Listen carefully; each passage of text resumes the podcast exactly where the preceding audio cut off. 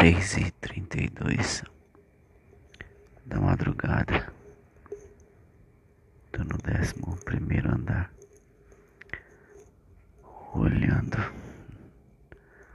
na sacada pro céu, pro bairro onde eu moro. Pedindo a Deus que livre o mundo de tudo que está acontecendo. Pedindo a Deus que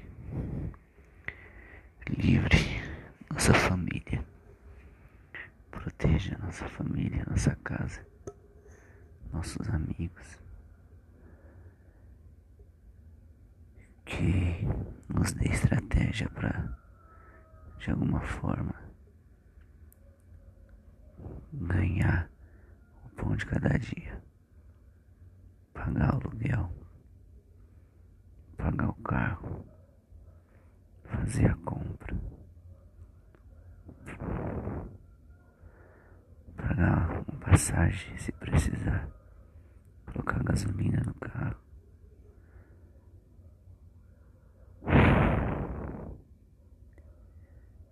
Não sei até onde vai isso, ou até onde cada um de nós vamos resistir, aguentar.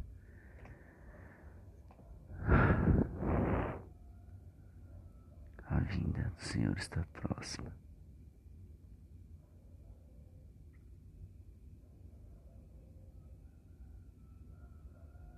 Precisamos pedir para Ele que nos ajude.